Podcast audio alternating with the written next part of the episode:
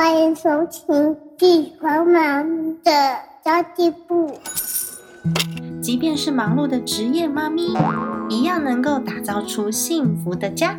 从育儿、财务知识到自我成长，我们都要样样精通。我是精算妈咪 Sandy Two，我会在这里透过自己自身经验的分享，以及访谈各个领域的专家达人，让你跟我一起打造属于我们自己的理想生活。本集节目由舒克清赞助播出。在了解到舒克清的故事之后呢，我决定要帮舒克清这个品牌来做一次推荐。舒克清他是一位舒博士，一位台湾的博士，在一九八五年的时候与美国成立的。那舒博士呢，在一九八八年，他决定回到台湾设立公司来贡献台湾。那么，创办人舒博士他在诺贝尔化学奖得主 George Ola 的指导之下，他用了二十年的时间做人体免疫功能的测试。那当中呢，还经历过二零零三年的 SARS 风暴，在二零一一年，他研制出了舒克清系列的环保灭菌液。天呐！从一九八五年到二零一一年，总共研究了二十六年的次氯酸的测试。所以呀，舒博士呢，他在。次氯酸在人体免疫系统上的研究成果，在诺贝尔奖的实验室里面被其他的科学家称为“次氯酸之父”哦。这就是为什么啊，我看了这个舒克琴的品牌故事之后，觉得非常感动的原因了。音乐过后，我们进入到今天的主题喽。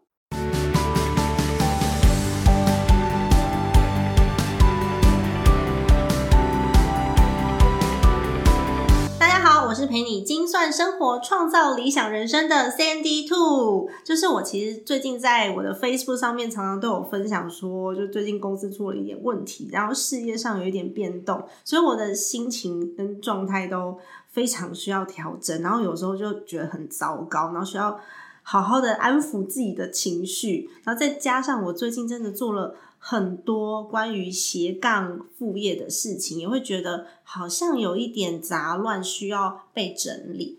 今天早上呢，我在某个社团，好像是斜杠的社团里面吧，就看到了一张图，它是用呃精准的准确导航，就是四象限来分别你自己的收入还有工作，就是就是做一个归纳这样子。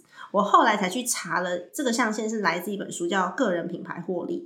然后今天下午，因为我约了糖糖 又是我，Hello 大家，对我约了糖糖来做我们那个存钱挑战的规划，所以我们就碰了面。我就问糖糖说：“哎，我们来录一集好不好？”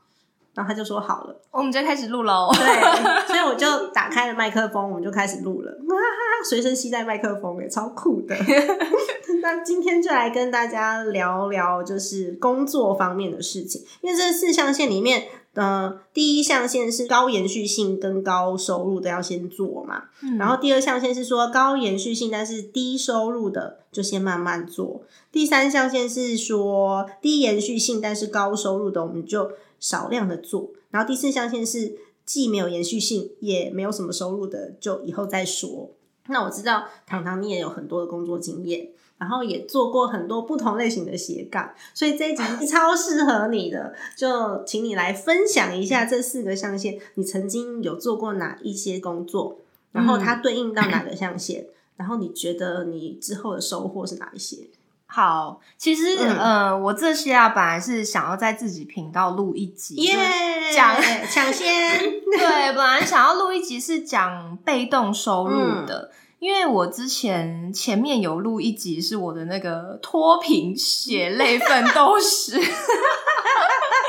脱贫奋斗史，对，跟我一样啊。对，因为我之前跟你 feed 那一集有讲过，我是雷曼世代嘛，那时候家里有一些状况，然后所以我就是一番挣扎之后呢，我终于脱贫了。嗯，然后呢，我就有想。因为我那时候的工作其实不像现在，就薪水比较高一点，所以我那时候很想要多赚一点钱。嗯，所以呢，我做了很多尝试。嗯，那可是我那时候不知道这个象限的东西，我那时候真的就是只要有钱就先做，但是看到这个象限就觉得说哇，好像可以来分享一下，对可以来归纳一下，嗯。嗯，那就我这一段时间做的事情，那嗯嗯我先从第一象限开始讲。嗯 好，第一象限就是高延续性且高收入的要优先做。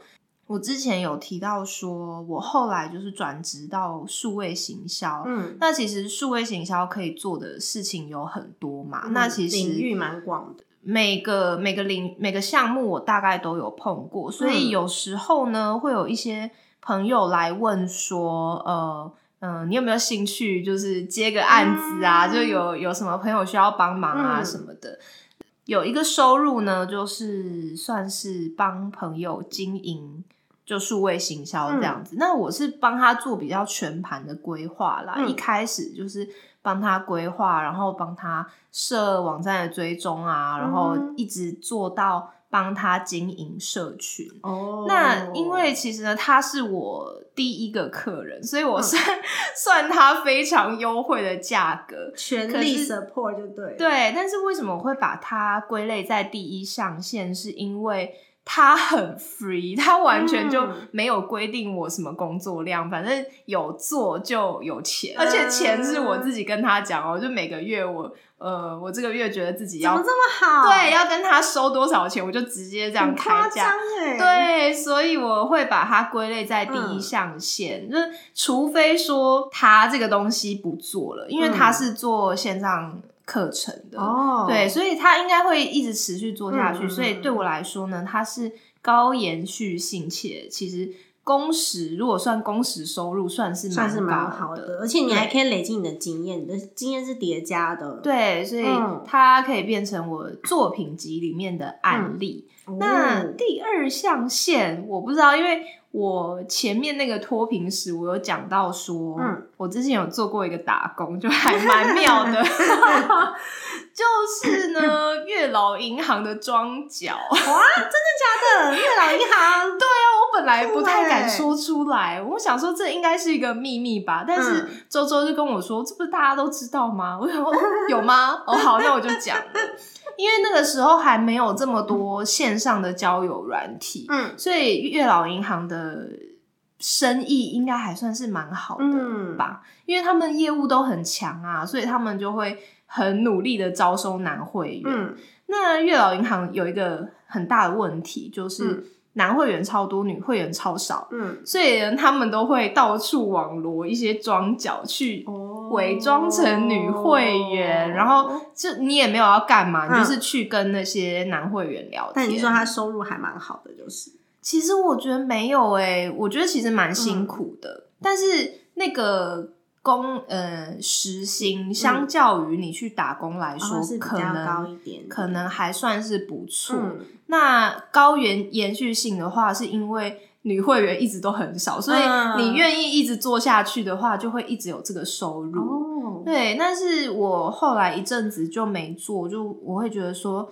因为做这个真的是辛苦钱，很伤喉咙，而且而且后面我自己都会有一些罪恶感，嗯所以就没有了。就是哦真的很缺钱才会去做。嗯嗯，那第三象限是第呃第一低延续性但是高但是高收入这个我好像暂时还没有。嗯但是我之前呢有一个很重要的被动收入，但我暂时不知道归在哪一类。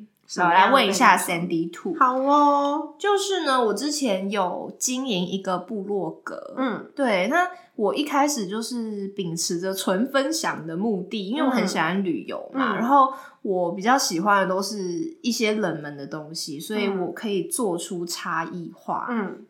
嗯，所以我那时候做做做，就发现说，哎、开始流量稳定了之后，就可以签 Google 的广告进来嘛，嗯。所以可以领到，偶尔可以领到 Google, 的的薪水。嗯那还有一些是联盟行销，嗯因为我比如说我去住了什么旅馆啊之类的，我就可以去签，比如说 Agoda 或者是 Booking.com 它就会有抽抽成这样子。我真的有领过，那个感觉非常好，就是 就是一种天上掉钱下来的感觉。嗯但是你觉得这个是第二象限还是第四象限？我觉得要看你的经营方向，因为你一开始嗯说你没有设定目标，但是你还是做出了区隔化嘛。我觉得它算是高延续性，但是低收入的，因为你其实联盟行销那些钱也没有到很多，除非你到后来你直接去跟那个厂商去谈，嗯他比如说我我做成一间小型的旅行工作室，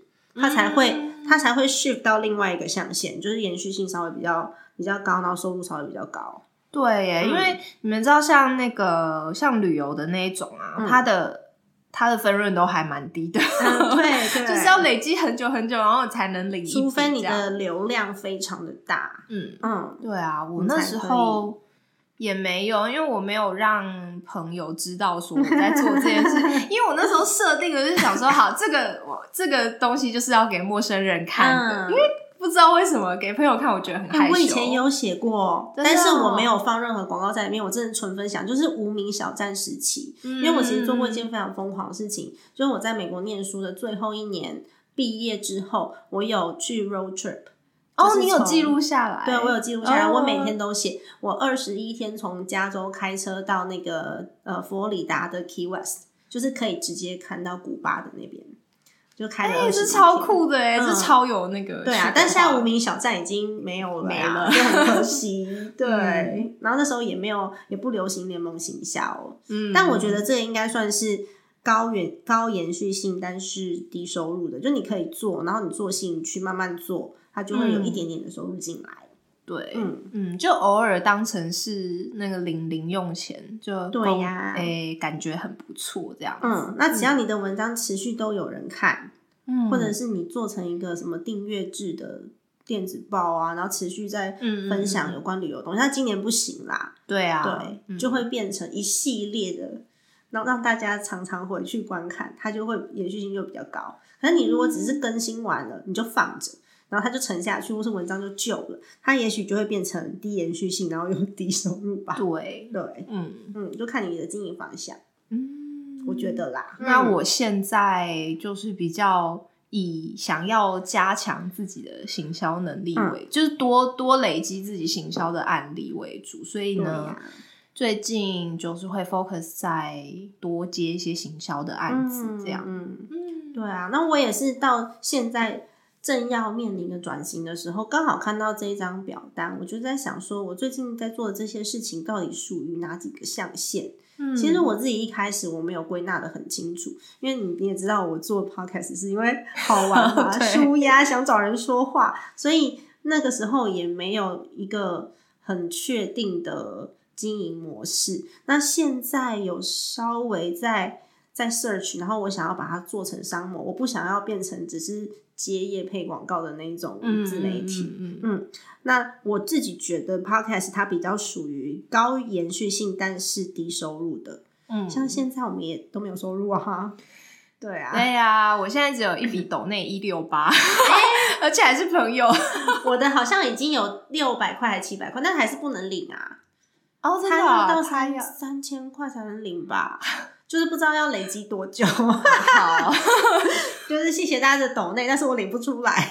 对，没关嗯，系，我们会呃开发比较好的商业模式啦。对啊，嗯我觉得要对大家有帮助啦。嗯嗯，是还蛮有趣的，所以它会被我归纳在高延续性，因为我产出的这些作品也都会一直不断的留在网络上面，再加上我现在有部落格把它文字化，嗯所以它会留存的更久，然后更全面，但真的就没有什么收入，很可怜。真的，我觉得要有收入，我们还是得要有自己的产品才行。对，嗯，然后呃，再来是我们现在不是想要做类似课程或是咨询类的东西嘛？对因为其实我跟糖糖有在规划做 podcast 的课程，然后现在中国生产力也跟我们邀课了。所以我们会用我们的体力跟时间去授课。那这个的话，我觉得它算是高延续性高收入嘛，单次的收入还不错，看单次是看单次次，可是一年也没有办法有几次，我们不可能每天都在讲课。嗯，那至于高延续性，是因为它可以磨练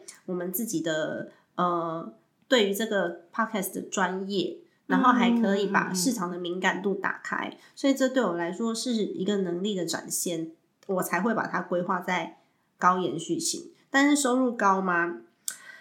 看要怎么算。对，看你怎么算。如果单次的话，但是他一年也没办法开多少次课，他不能一个礼拜就帮我开一堂课啊，这样子也是蛮奇怪的。还有另外一个就是，呃，podcast 的品牌规划。我觉得我们两个的优势还蛮明显的耶，因为我以前做过品牌，然后我也成功过，当然后来当然是卖掉了。那你的话，你一直都是在品牌当中做自媒体跟数位行销，对，所以我们两个其实算是一个有有实战经验，一个有业界经验，我们很适合去辅导中小企业来建立自己的 podcast 品牌，然后可以帮他分析。对，没错。然后测试效益这样子，这目前市场上比较少人做。对，真的不是我要说，就是 把 podcast 跟行销弄在一起讲的，我应该是第一个吧？对啊，因为那是以前是你的工作啊，没错，所以你研究了很多，嗯，也蛮幸运的啦。然后刚好我有做过品牌的经验，我就觉得，哎，搭在一起。也还蛮适合的，因为现在的确很多的中小企业主他们想要尝试，但是就不知道怎么弄。嗯，可是他们只是在想要尝试跟没有方法的尝试。有些已经开始做了，可他们其实不知道他们自己做了要要设定什么绩效。嗯，没错，也不知道他的目标是什么，然后也没有研究过受众市场。对啊，哎，其实我常常有时候会在社团看到那种无助的，可能是无助的小编之类的，就会上去社团求救，就会说。我老板突然叫我要做一个 podcast，我该怎么办？真的，我就想说，他超适合来上课的。我想说，老板这样不行吧？这不是说你写一则文案还是什么的？就是，其实上次我们不是就有在女性创业家支持协会有分享过吗？对，我们还把 podcast 做品牌类型分成内容类跟产品类。没错，它其实。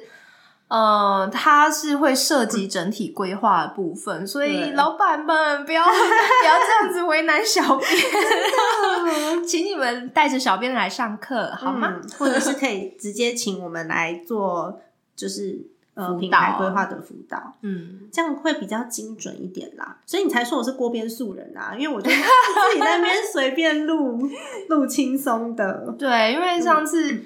呃，在跟 Sandy Two 讨论说他到底是不是素人，他说他他觉得自己很纯素，但我说 可是你的经历没有很素，所以我们就决定了他是锅边素，又来，真的。然后其实还是有一些呃低延续性，然后低收入的事情，这个有什么可以举啊？嗯，低延续性但是低收入的事情，就是你自己有兴趣的事吧。哦，但是暂时不会。对，可能你想要勾勾毛线啊，然后也没有啊。我知道，像我的那个什么插花呀，然后拉小提琴，对，就呃，只是很喜欢，但是还赚不到。还有，我现在 跟那个 Erica 卡妈在做的那个。呃，团购它其实也是低延续性、低收入的。其实我自己知道，但是因为你必须要面对当下现在目前的状态嘛。如果你真的需要，那搞不好连便利商店我都会去打工啊！真的，就我不太因为要养小孩，所以有一些事情你要把它规划成是现在要做的，或者是你有没有办法有一些变动的，比如说我时间弹性啊之类的。那现在得做。我才有时间空出来做这些长远的规划。那如果说我硬是要找自己的目标，我一定要找外商，我一定要怎么样？我搞不好时间就过了，然后我也什么都没有做到。嗯，所以我宁可面对当下，就把自己归零。就其实每个人都一样啊，我们生活就是需要柴米油盐酱醋茶嘛。对，所以其实我是愿意放下这一切，然后为了家庭，为了小孩，为了我自己来。做做决定，这就是能屈能伸。哦，我觉得、嗯对，因为我其实呃前几天我就把我的履历表 key 到 LinkedIn 里面，因为我就在犹豫说我到底要不要找一个稳定的工作。嗯嗯，然后我就把履历表 key 到 LinkedIn 里面，就我发现它跳出来那个预预期薪资，我的履历表 key 进去啊，预期薪资百九万多块，我想说哇，那我以前在干嘛？对，就是他不是都会有那个跟你同样经历的人，现在目前薪资都多少？那我想说，哇塞，天哪，好可怕哦！所以真的不是，真的真的不是你做了什么样子的工作，会他跟你的收入会等同。我有在我的 Facebook 上面有分享啊，为什么我会经历过这么多次的失败？嗯其中有一个原因是我的个性，我非常喜欢那种很有挑战性的东西。所以你只要有新创公司、有新的产品、有新的商业模式、有新的市场，我就想要试。但是这些东西就是、它有可能会大起，但是失败的人更多。可是对从那啊个零到一，嗯。我就觉得好兴奋哦、哎、你这点跟我很像哎、嗯。因为我也是很喜欢新创，可是嗯。就像你 FB 讲的，它嗯。稳定度真的是有一点糟。对。像我之前有一个工作，本来就真的是做的好好的，嗯然后我觉得那份工作也给我蛮多不错的历练，因为嗯。我就是从那个工作开始变成主管嘛，嗯然后我经手比较大额的预算这样嗯。子。然后他就无声无息的 没了。对啊，老板也是辛苦啦，我们也不能说什么，而且都是自己的选择，所以回去看，我就会发现，哇，我太喜欢这种。你反而是一间大公司，然后进去要我做一个主管位置，然后做同样的事情做十年，也许可以领到那个薪资，但是我有没有像现在这么开心，我不知道哎、对啊，因为嗯。我、我觉得我到现在也还是卡在这一点。对啊，因为。哎，我觉得，嗯。可能是因为年纪到了，所以就会在思考说，是不是真的要找一个比较能够累积的工作，像之后比较不会再遇到这种类似的风险嘛。嗯，可是我又觉得说，好卡哦，这真的是我要的吗？那我真的受得了这个吗？对啊，嗯所以就是如果说你暂时要做的话，你可能要把计划写出来，哪一些是短期，哪一些是中期，哪一些是长期，然后我们长期要达到什么目标，就有可能是我们自己 podcast 转型。像、嗯像那个举例来说好了，也是我朋友的这个团购社团，就大家如果加入你不喜欢的话，可以退出，我是没有什么嗯，就是没有太大的心理负担的，因为本来就是喜欢的人就加入嘛。但其实我是希望越未来它可以转型成我自己的自有商品，哦，这样它才会延续性比较高，嗯。嗯嗯，嗯然后也会比较有特色。但是它就需要资金啊，像真的，一开始创业如果没有资金，然后呃人脉也没有这么足够，可以拿钱给你，那一开始怎么办？一开始我们就是。就是要去开 Uber，要去便利商店，嗯你要有那种 free free 的时间去打零工，然后赚钱去供你做这些比较长期的规划，嗯，不然就是募资去找别人要开办费，不然就是跟政府申请经费，那都是很很辛苦的路。嗯，嗯，对，对啊，所以有钱也还蛮好的。有钱真的很，呃，有钱应该是说你的选择可以多比较多啦。对，对，我们现在也都是因为想要变有钱、更有钱。其实说实在的耶，我觉得我只是安全感比较低，嗯，我不是真的很穷。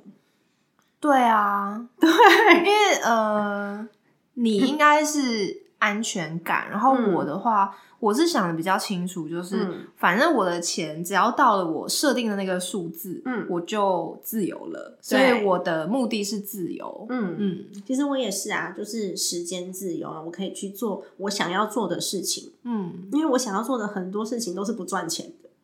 所以我必须 让我自己先有钱，我才能去做那些不赚钱的事情。没错，嗯嗯，这个也是我的觉悟啦，就想很清楚，对，所以可能是因为我们有定目标、定退休目标、定什么目标，所以才会觉得我现在好像稍微比较辛苦。但是你如果摊开来跟市面上的人，就是没有没有在规划自己的人比，搞不好我们是真的好很多的。对啊，我们应该是之后会比较好，达成目标了之后就会现在应该也也是啊，因为我有个理财顾问的朋友，他跟我分享，就是大部分的年轻人平均存款有二十万的非常少。年轻人是几岁到几岁？三十岁左右哦，有二十万的比例很少，真的假的？他们有做统计，然后我我就吓一跳哎，因为这对我来说，它是一个很不可思议的数字。就因为你也不能退休，然后万一有家庭的话，其实也负担蛮大的。真的，嗯嗯，对啊，所以你穷跟有钱的定义是在你就是你的目标上面。没错，我现在只是，我现在只是恐慌在，因为嗯事业上面遇到瓶颈嘛，所以我的目标达成会比较困难。嗯，但是不代表我过得很可怜。对，嗯嗯，然后我就会因为这个目标无法达成，我就很焦虑，很焦虑。哦，我也是，我也是，没错。你不是还在量化人生吗？哦，对啊，但是这个跟 好是对人生有一些帮助啦，可是还是得。要有那个比较大额的主动收入才行，对啊，真的哎，对，所以我才会今天有分享过什么低谷过了，然后我那个山峰就就来了，我们的好日子就到了，就是现在要慢慢的去练习。那最近真的看到我儿子，我就很感慨，然后回到家我其实真的很累，因为我对他的期待是我以后可以有能力去供他念私立学校。哦，那私立学校真的很贵，因为我 对，因为他就是我，我觉得我没有觉得私立好，或是。功力比较好，但是因为我从小到大都念私立学校，嗯，我知道那个环境你会面对到的人的平均素质，家长的平均素质会稍微高一点，然后小朋友他可以学习到的东西，呃，角度也不一样，嗯，所以有这个目标，我就会对我现在的表现有更大的要求。音乐过后，我会用两分钟的时间来介绍一下我最近常常随身携带的商品哦。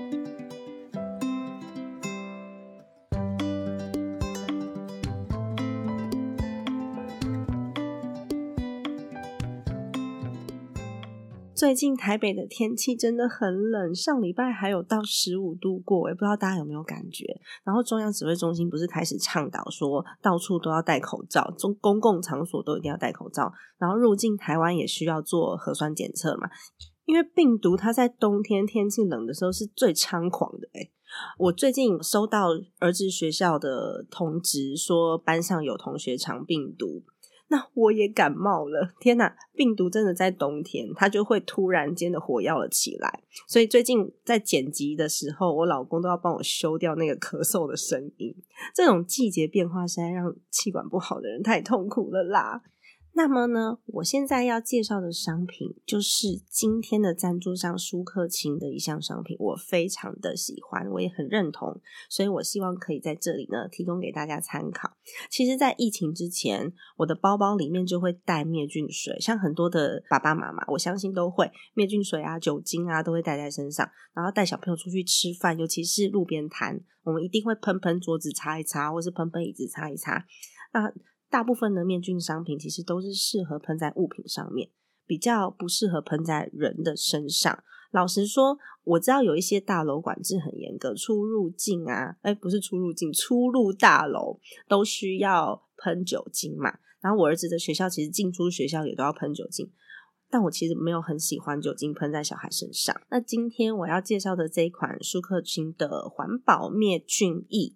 它的灭菌效果高达百分之九十九点九九九九，可以抗流感病毒、诺罗病毒、肠病毒等等，三十秒内就可以达到灭菌效果。我刚刚提到三十秒跟九十九点九九九九这两个数字很重要哦，因为其实我也是一般的消费者啊，身为一个消费者，我会觉得九十九 percent 跟九十九点九九 percent。跟九十九点九九九九 percent 啊，不是都一样，都是九十九趴吗？但是这一次透过舒克清让我上了一课，原来每多一个九，它的可灭菌的单位数的病毒就更高，而且是急速提升的。所以这个有几个九，你可以写几个九，是受到规范的，不能够乱写的。然后三十秒这件事情也超厉害，为什么要强调三十秒？因为有一些灭菌液，它的灭菌效果也不错，但是呢，它的作用时间可能要高达十分钟以上。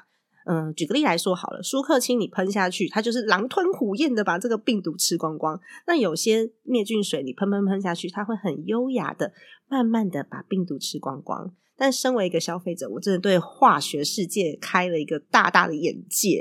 因为如果它是很优雅的吃掉这些病毒的话，其实我喷在桌上，它还没有作用，我就已经吃下去了，对吧？那另外呢，我今天要特别介绍的就是舒克清有一款专门给肌肤使用的肌肤防护。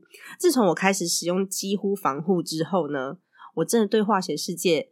大开三观，原来化学式差一点点就差那么多诶那这点不是每个产品都能做到的，因为它是少数得到卫福部的化妆品许可可以喷在肌肤上的商品，这是通过非常严格的临床实验去得到的结果。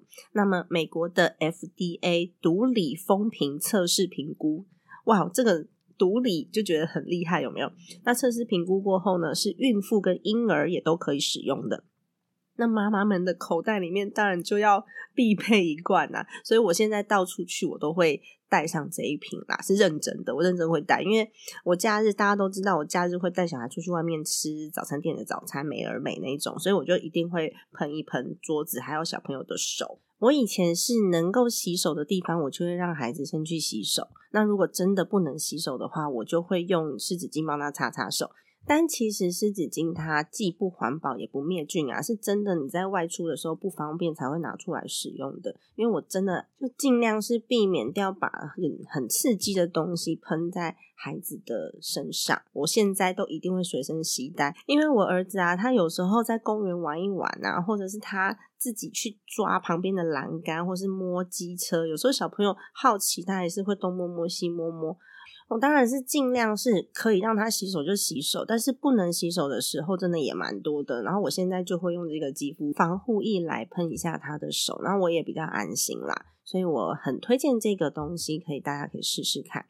那么厂商非常贴心的提供了三十 ml 的随身瓶给我的听众朋友，你只要上到我的 FB 的粉丝团“精算妈咪山迪兔”。去分享这一集节目的连结，并且 #hashtag 听精算妈咪抽舒克清，我就会在十二月二十五号圣诞节当天抽出十个名额来送给大家哦。那么，因为舒克清现在的官方网站在做开幕庆，他们成立了自己的官网，那在一月三号之前。登入会员就会先送一百点的红利点数，可以直接折一百块，然后每一笔消费好像可以累积点数吧。那给大家参考喽。广告的部分呢，就到这里结束了。接下来我会分享，身为一个斜杠妈咪，到底要如何让自己可以练习活在当下哦。那糖糖，你有想要跟大家分享的今天几个重点吗？好，我觉得呢，想要。多增加一点收入是好事，可是如果你有这个四个象限，嗯，要帮他取一个名字吗？精准导航象限。如果你有这个象限的帮助，我觉得你可能会，呃，会再更顺利一点。就毕竟你可以知道，嗯，应该是说排出优先顺序啊，对啊，你可以比较。很很精准的去利用你的资源跟时间。嗯，那我以前就真的是一股脑就只想到钱啊，就全部都做这样。对，但是我觉得这个象限真的不错。我跟你刚好相反呢，因为我从以前开始都是大规划先的，因为以前有资金嘛，就我家里面有金源啊，所以我做的规划一定是很长远的，就是走的也远，然后。他的收入可能是未来才会来的，我很习惯去这样思考，所以我会发现我现在的毛病就是及时性的收入我没有思考到。哎，嗯，那这样我们很互补嘛？对，就是我比较常我我比较常去思考未来，然后及时性的我就没有思考到，一直到我朋友问我说：“哎，那你下个礼拜失业了，你要吃什么？或者是你下个月怎么办？”你不是有在 Facebook 分享这个？我说哇。一针见血，真的是一针见血耶！所以我后来就开始跟你跟你讨论讲课的事情啊，嗯然后还有有没有有没有可能做成线上课的事情，嗯，嗯，哎、但是其实我觉得这个很好，对，因为我其实也没有，嗯，应该我是像 Sandy Two 讲的，嗯就我比较没自信一点，因为在过往的工作经验呢，常常被年纪比较大的老板打击。但是我在 Sandy Two 这边得到了非常多的肯定跟自信。因为其实我们都是走在嗯比较新的媒体正崛起的时候，所以有一些真的，如果是你在传统产业的话，你会要很多的力气来跟这些老板们沟通。要从对观念开始沟通起，有时候他就会打击到你的信心，不是因为你不对，是因为他们还没有像我们一样生在新媒体时代啊。那像有一些更年轻的美眉，嗯。他们那个 IG 用的这样行云流水、低卡 行云流水，我们也会，我们也会没有一下子没有办法去融入，所以我觉得这是世代转变，那也不是那些老板的问题，嗯，嗯，但是对需要加强，但我常常与时俱进。之前刚跟 Sandy Two 开始合作的时候，有帮他做一些规划，然后我就被他大称赞，被称赞之后我就整个懵掉了，我想说 啊，真的吗？我有这么好？因为一般人不会不会去想要拆解这些规划，有很多中小企业都还是靠直觉在做事。他觉得嗯。我现在应该要下广告，好，我现在应该要下，嗯。然后我要下给谁？不知道，然后我现在应该要做商品，好，我做了，然后我要卖给谁我不知道，或是我现在哦，现在好多人做 podcast，哦我们也开始做，那做了以后呢，但没有规划你的受众是谁？嗯也没有规划啊，我是真的没有规划啦，就是就是我的受众就是我的朋友，朋友们，朋友个个人品牌可以，但是如果是品牌的话，真的不行，真的需要规划。因为品牌你有嗯自己品牌的受众，个人品牌就是你个人的，你的你你个人的特质会吸引到喜欢你的人。而且我真的是完全没有想过嗯说我可以马立马讲课赚钱，完全就是 Sandy Two 把我推下悬崖，我才飞起来的。对啊，我也是觉得很有趣，因为我以前嗯从来也没有想过有一天我会当讲师，因为我可是你之前不就当过我那都是课做讲师，哦？嗯，就是去讲一讲概念，对，或者是规划类的东西。嗯我比较没有，呃应该应该这样讲，嗯，我没有靠讲师收入当生活费过。哦，所以你也跨出了全新的一对，步，因为以前做讲师就是人家请我就去，然后那个讲师费收了就是多的。但是现在不是啊，现在是立刻要面临干枯的问题，所以有一点压力。那我其实很不喜欢有压力的时候为了钱做事，嗯但是我的朋友也提醒了我，就我还是要思考一下。对啊，嗯有时候所以我还是要妥协。所以我还是想要去选择一些有延续性的工作，就像嗯做讲师好了，我还是必须不断的去精进我自己。嗯然后如果说做辅导的话，我还是必须要去研究市场，嗯所以我就不会被淘汰。如果可以这样做的话，我就不会选择去便利商店去叮咚欢迎光临。对，所以如果有选择的话，嗯，但如果没有的选择，假如我现在人生在异乡，我什么都不会，我也没有办法选择的时候，我其实是愿意去暂时性的维持我自己的生活，然后照顾好家庭的。我那个团购社团啊，就是跟 Erica 一起开的团购社团，里面很多妈妈，她们自己都是企业主，然后有一些妈妈，她们自己本身也有有在做商品跟品牌的，然后一开始加进去的时候，我就跟 Erica 介绍说，哦，这个是暖暖姜茶的老板，这个是哪一个老板，这是哪一个老板，嗯嗯然后 Erica 就私赖我，他就问我说，请问一下，这个群组是厂商供应的群组吗？不是，只是因为我太多了 企业主，只是因为我自己的背景的关系，嗯所以我认识很多这样子的人，然后他们都很支持哦。他在他们在里面下单的，哎、其实都都是他们呢、哦，我觉得太有趣了。然后其中有一个妈妈就是 Carol，就是米米达的 Carol，、她就跟我讲说：“你不要担心，因为我们都是妈妈，先把孩子照顾好是最重要的。”她说她刚开始创业的时候也是什么都没有，有钱就赚了，因为孩子要喝奶。对啊，对，嗯我就觉得他鼓励了我，就是让我放下过去，因为过去都是有资金进来，然后我们做了一个很大的规划，然后聘请了员工，然后开始一个项目，然后金流就进来了，然后我们就开始装潢什么有的没的，嗯，厂商这样接洽。那我现在变成什么事都是自己做，所以我做那些规划就必须要放在很后面的位置。就像那时候我跟你讲那一大盘，那根本就是宇宙星盘吧？真的，我那时候呢，我用心智图，然后帮他画出一大盘所有可以赚钱的商业模式，就是我想到的东西。他看到。他我画出来之后，我们两个都很兴奋，这样对，有太多事情要做，但是即便是架一个网站，你也需要钱呐。嗯，对啊。那即便是买广告，或者是你 SEO 要 Google 什么的，你还是要钱呐，还是要时间呐，不是钱就是时间。嗯嗯，所以才会这么多人去拿了大笔投资之后，直接去用烧的，像虾皮他们就是先补贴。先把市场拿下来，虾皮真是有够有钱的。对，那像那些什么 Uber、e f Panda，一开始也是，我们不是有的时候运费什么抵一抵，根本也不用多少钱。就刚开始进市场的时候，他们都是先砸钱把市场拿下来，把使用者习惯培养好之后，后面再来获利。但是因为我们没有，我们就是零，嗯，所以我们必须从地基开始打起，自己一步一步走。其实也没有不好啦，对啊，我觉得对我来说是稳定的。嗯嗯，稳定成长，我就很开心，然后也是很希望大家可以持续的关注我们。对，我们会，反正我们会产出很多有趣的企划啦。哇，今天聊好多哦，今天聊的应该有两集的量吧？哎，我觉得我每次在你频道聊的就。很很不像我频道的，对 你频道真的是比较胡闹一点，对啊，有趣啊，干话满天飞。咦，我是很有专业的，好不好？是糖糖其实是有专业的，真的，我只是运气不好，遇到很多渣。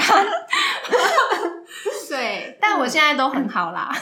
对呀，好的，那么以上就是今天的内容啦。希望今天的内容可以带给你一些思考的方向，然后也可以带给大家很多的帮助。我们都是妈妈，其实我有看过的后台数据，百分之八十八个 percent 都是二十五岁到四十四十四岁。嗯，对，所以我们其实应该大部分人都是都跟我一样是妈妈，然后有些人在家里面。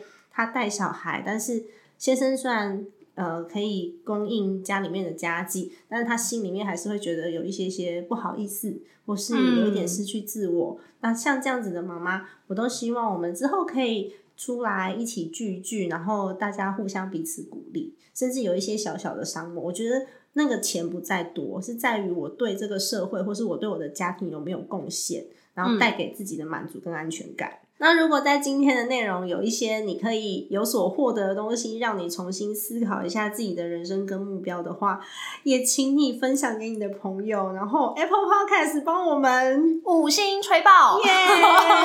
最近有人在上面留言了，我就觉得好开心哦。其实我最近会去看留言诶，很多人是按心，但是不留言。那其实我还蛮爱看留言的。下次我们应该来分享一些留言啊，我们可以来那个对来 Q A，就是一些观众们的问题，不是观众是听众们的。问题对，嗯，蛮有趣的。好，那如果说你对我的内容有兴趣的话，也欢迎你加入我的 Facebook，只要打上“精算妈咪山迪兔”就可以找我喽。还有我的 Instagram Sandy Two Family S A N D Y 二 F A M I L Y，家庭理财就是为了让生活无虞。分享这期节目，让更多的朋友可以一起在空中打造属于我们幸福的家。